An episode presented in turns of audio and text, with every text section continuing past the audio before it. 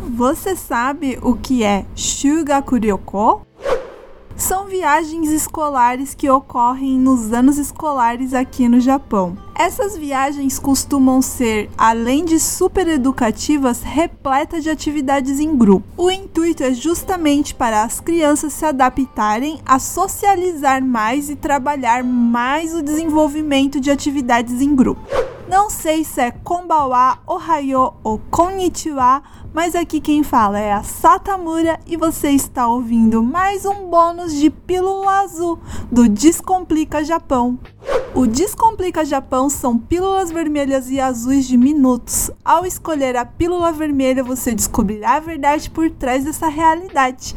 Se você não quer confrontar a verdade, você pode escolher a pílula azul e voltar para a ilusão.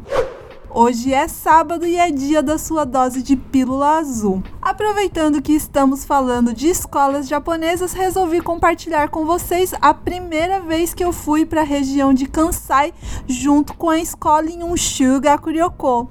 Para quem não sabe onde se encontra a região Kansai, Kansai é a região centro-sul da ilha principal, conhecida também como Honshu. A região inclui prefeituras de Mie, Nara, Wakayama, Kyoto, Osaka, Hyogo e Shiga, que é onde se encontra uma das minhas cidades favoritas aqui no Japão. E também foi a primeira vez que eu viajei sem os meus pais por aqui. A parte mais legal dessa viagem é que, como aluno, eu tive a oportunidade de ficar meses estudando sobre cada um dos locais das quais iríamos visitar. E como eu sempre gostei muito de história, foi super legal porque realmente a gente ficou se dedicando meses e meses e meses para saber direitinho, detalhadamente, cada local que iríamos ir. Essas viagens variam de região para região e escola para escola, mas essa primeira que eu tô contando para vocês foram quatro dias hospedado em ryokans com os meus colegas de classe em Kyoto, Nara e Osaka. Para quem não sabe o que é um ryokan, já anota essa dica aí, hein, que ela é das boas. Esse tipo de hospedagem é ideal para quem busca uma imersão na cultura, estilo e gastronomia japonesa. Toda a estrutura é típica, fazendo com que você se sinta como um japonês. Não existem camas nesses tipos de estabelecimentos e a comida é o famoso sousakuriori, comida típica japonesa. Normalmente também a onsen, que são águas termais mais. Resumindo, é uma experiência completa de cultura milenar do Japão. É bem interessante que esses passeios fazem parte do currículo escolar como atividade extracurriculares aqui e têm sido realizadas desde a era Meiji. O costume ficou mais forte e popular a partir da década de 50 e normalmente todos os passeios são educativos. Nessa primeira vez que eu fui para Kyoto, Nara e Osaka, eu lembro que eu fiquei impressionada com muitas coisas. Mas de todos os lugares que eu fui nessa viagem, o que mais me impressionou e que eu guardei comigo para sempre foi o Kiyomizu-dera. Tanto que até hoje ele é o meu templo favorito em Kyoto tanto pela beleza quanto pelas ruas em volta. Para quem não conhece esse templo, ele é um dos mais importantes de Kyoto.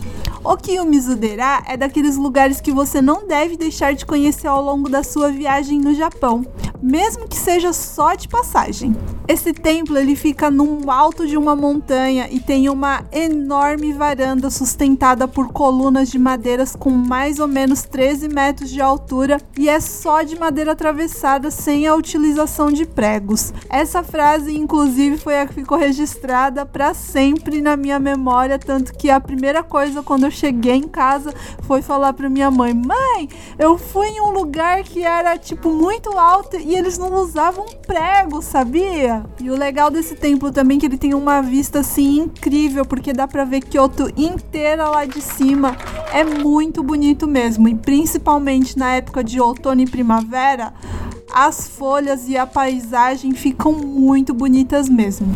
Com relação à arquitetura, esse é um dos templos mais impressionantes da cidade e o passeio se torna ainda mais divertido por causa das crenças que envolvem esse lugar. Dentro do complexo, inclui ainda algumas atrações, como o Jishu Jinja, que é uma espécie de lugar onde as pessoas caminham de olhos fechados entre uma fenda nas rochas para garantir que encontrem sucesso no amor.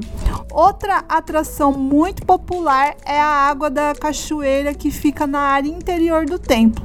Acredita-se que essa água tem propriedades terapêuticas e que bebendo ela você terá saúde, longevidade, sucesso nos estudos.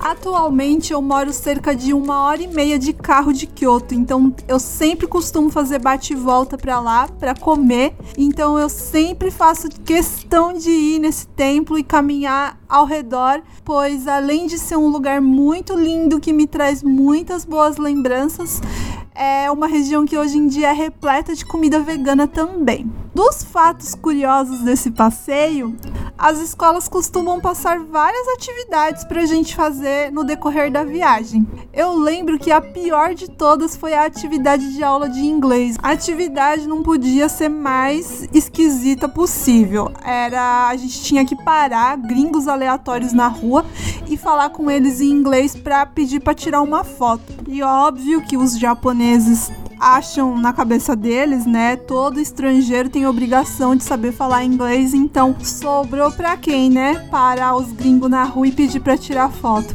Maior micão da vida e o mais engraçado é que, tipo, real eu tenho no álbum assim de, de formatura foto com esses gringos que eu nunca vi na minha vida, véi.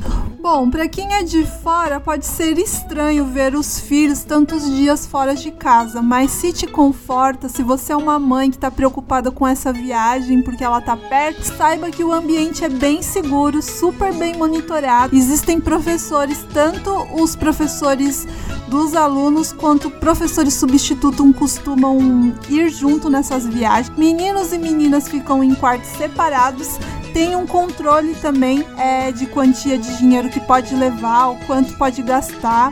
E como tudo aqui, esses passeios são repletos de regras também. Tem tanto regra para horário de comer, o quanto que pode gastar com doce, por exemplo. É, tem horário exato para cada atividade, é super bem monitorado e organizado mesmo. Então fiquem tranquilas. É mega educativo mesmo só vai acrescentar na vida do seu filho, porque eu lembro que tinha muitos pais de estrangeiros que não permitiam a ida dos filhos a esses passeios com medo de algo que poderia acontecer justamente por ser tantos dias fora de casa sozinhos. Apesar de já fazer muito tempo que eu fui, a dica que eu daria é levar alguma roupa a mais, porque eu lembro que como era primavera, eu levei só um casaco e ele sujou e eu tive que pegar emprestado de uma amiga. Imagina se eu não tivesse amiga para me emprestar o casaco, eu ia ter passado frio. Bom, e algo que os estrangeiros podem estranhar e é bom preparar o coração é que, como ficamos em Ryokans, os banhos costumam ser em banheiros coletivos, ou seja, tem que ficar pela dona lá no meio da classe inteira. Então, se a pessoa tem um pouco de vergonha, que era o meu caso, é meio constrangedor. E essa foi a nossa pílula azul de hoje. Foi curtinha, mas eu espero que vocês tenham gostado. Continuem mandando os feedbacks, sugestões, é, o que vocês querem ouvir. Que, como eu já falei anteriormente, eu adoro receber o feedback de vocês, que é assim que a gente vai conseguir melhorar e crescer junto. E é isso. Kite kurete arigato. Mata né?